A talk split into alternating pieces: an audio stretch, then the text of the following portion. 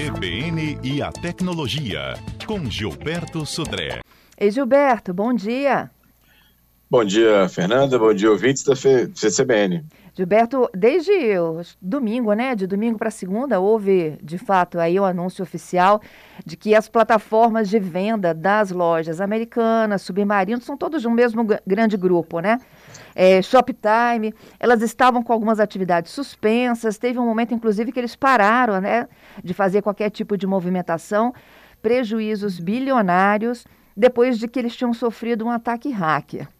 Minha pergunta é: como que isso acontece?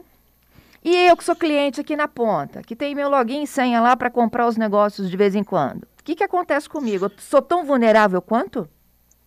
Então, Fernanda, isso realmente aconteceu. Na verdade, a desconfiança é que o, o ataque ele aconteceu até em, em duas etapas. Assim, a, a, como tem um, um, tempo longo que eles estão fora do ar, ele, eh, o que a gente tem levantado e tem até discutido nos grupos é que eles tiveram primeira leva de ataques, começaram a corrigir os problemas, e retornaram é, e teve uma segunda leva de ataques que aí deixou eles realmente fora do ar. Então, esses ataques é, realmente acontecem, principalmente por questão de falhas.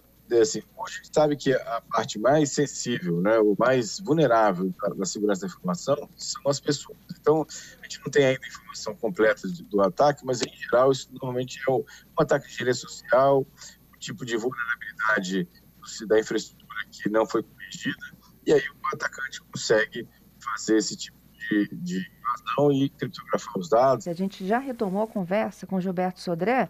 Vamos ver se os nossos ouvintes conseguem também compreender melhor, Gilberto. Oi, Fernanda, vamos lá. Vamos. É, então, o, como eu estava comentando, ou seja, o ataque ele pode ser feito por uma, uma, vulnerabilidade ou por uma falha humana, né, de que clicou no link que não devia. E aí a gente sabe também que os atacantes, quando acontece essa paralisação e essa criptografia dos dados, eles já estavam na rede algum tempo atrás, é, ou seja, roubando os dados. Então, seja, para a empresa, o impacto é a paralisação dos serviços, mas para os clientes da empresa, é, o problema ou o risco é exatamente o vazamento dessas informações, que, que, podem ter informações como nome, endereço, telefone, CPF e as senhas também. Então, ou seja, para os nós, os, os consumidores que somos clientes dessas empresas, esse é o nosso risco. Lembrando, né, é sempre bom lembrar, que ah, esse tipo de vazamento ele está coberto pela LGPD. Ou seja, a empresa que foi vítima do vazamento, ela é obrigada a comunicar aos seus clientes a ocorrência desses, desse vazamento, o que, que foi vazado, quando foi vazado e que informações pessoais a meu respeito provavelmente tenham sido vazadas para a internet. Então, essa é uma questão que a empresa é obrigada né, a fazer esse comunicado né, para isso, nessa questão. E aí, falando especificamente das senhas, né, é, uma, uma, questão importante é se eu tenho a mesma senha nesse portal, por exemplo, de compras, em outros portais de redes sociais, na verdade, todos os portais onde eu uso a mesma senha, eu estou exposto do mesmo jeito, porque o atacante pode, de posse lá do meu e-mail e dessa senha que eu compartilho, que eu usei em outros locais, também ter acesso ao meu perfil do Instagram, meu perfil do Facebook, ao meu e-mail, no meu, na minha plataforma de e-mail. Então, ou seja, por isso que a gente recomenda, que é importante, né, é, é, é, não usar a mesma senha em vários locais diferentes. Ou seja, cada senha, cada local da internet, ou cada perfil, precisa ter é, um, uma senha separada para isso. E aí, né, ou seja, a partir desses vazamentos, quem tem informações ou, ou, que era cliente desses locais é monitorar as suas contas correntes para saber se tem alguma se foi é, concedido algum crédito ou foi aberta alguma conta com o seu nome ou com seus dados aí tem aquele registrato do Banco Central. É, desconfiar também de cobranças né ou seja aparecer um, um boleto é, numa data diferente da que você recebe normalmente ou um boleto de cobrança de um valor diferente do que você recebe normalmente isso também pode ser fruto desses vazamentos, já que agora o atacante de, de posse desses dados consegue fazer um boleto falso, por exemplo, nessa situação. É, a gente não está livre de mais nada, né?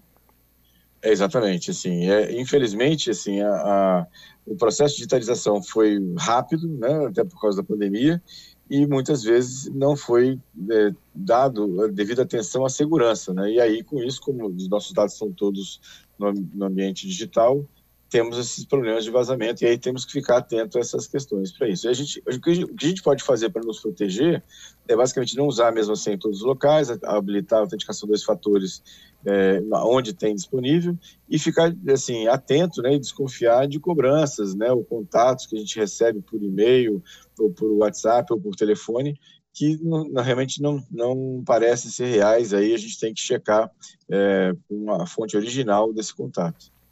É isso. Vamos para os destaques? Vamos lá. Finalizou. E os hackers bem, conseguem Fernanda. entrar também no bate-papo do Teams. Exatamente. Pesquisadores de segurança alertaram essa semana que alguns invasores estão comprometendo contas do Microsoft Teams para entrar em bate-papos, em reuniões.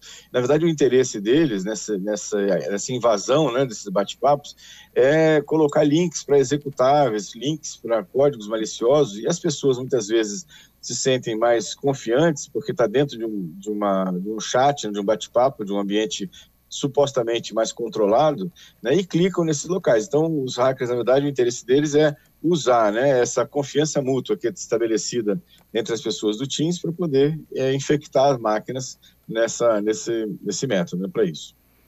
Outra notícia interessante dessa semana é que o Tribunal de Justiça de São Paulo estabeleceu, como entendeu, né, como é, verdade, como, que, como uma questão que é, é, legítima, você assinar um contrato digital pela biometria, seja, por exemplo, pela, pela biometria facial. Então, ou seja, tem vários bancos que fazem, por exemplo, contratos de empréstimos, né, ou contratos de abertura de conta, usando a biometria facial, ou seja, a foto do rosto, né, basicamente, que é igual a foto, ou é checada com a foto do, da carteira de identidade, né, nesse caso, com o RG.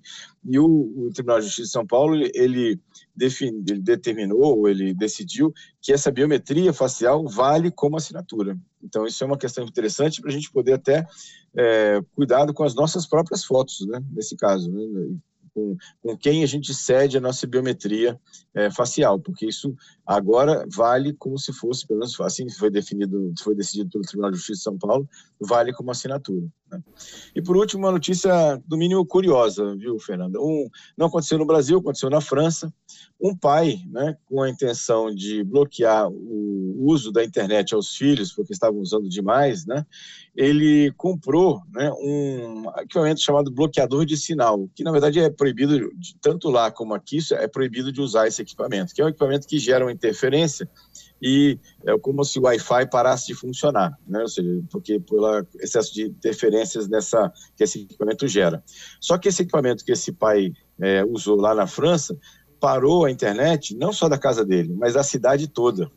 E aí toda a cidade ficou fora do ar de meia-noite às três da manhã, que era o, o período que o pai proibia os filhos também de acessar a internet. Então, no mínimo, curiosa essa, essa notícia. Lembrando que esse equipamento ele é proibido a, a compra e uso desse equipamento, tanto aqui no Brasil quanto lá na França também. Ele, pai foi, ele foi identificado né, pela, pelo departamento lá de telecomunicações da França, foi, foi multado né, pra, por, causa dessa, dessa situação. Né, foi, foi multado por mais de 30 mil euros né, por causa desse uso indevido do equipamento.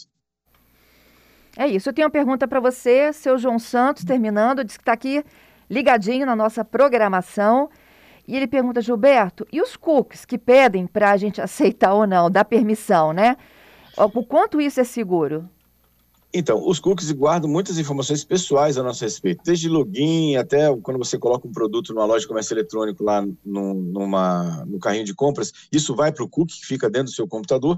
Isso pode ser o arquivo, esse arquivo de cookie pode ser lido por outros sites que você usa. Então, é, assim, aceitar tem que você tem que aceitar o, o cookie com uma certa parcimônia, um certo cuidado, né, dependendo do site que você está usando. E se você não sente confortável, você pode até aceitar naquele momento, terminou de navegar no site, você pode é, ir lá e apagar os cookies. Dentro do navegador tem a opção de apagar os cookies. Ou você pode, inclusive, usar uma, a, uma aba de navegação anônima. Isso, é, quando você fecha a aba, ele já automaticamente apaga todos esses arquivos da navegação. É uma alternativa. Então, é, o uso do cookies é interessante? É, mas deve ser utilizado com cuidado. Respondendo então ao nosso ouvinte, te agradeço pela participação, já te aguardando pela próxima sexta e mais destaques de tecnologia. Obrigado, Fernando, e obrigado aos ouvintes pelas participações. Até sexta-feira com mais tecnologia. Até sexta.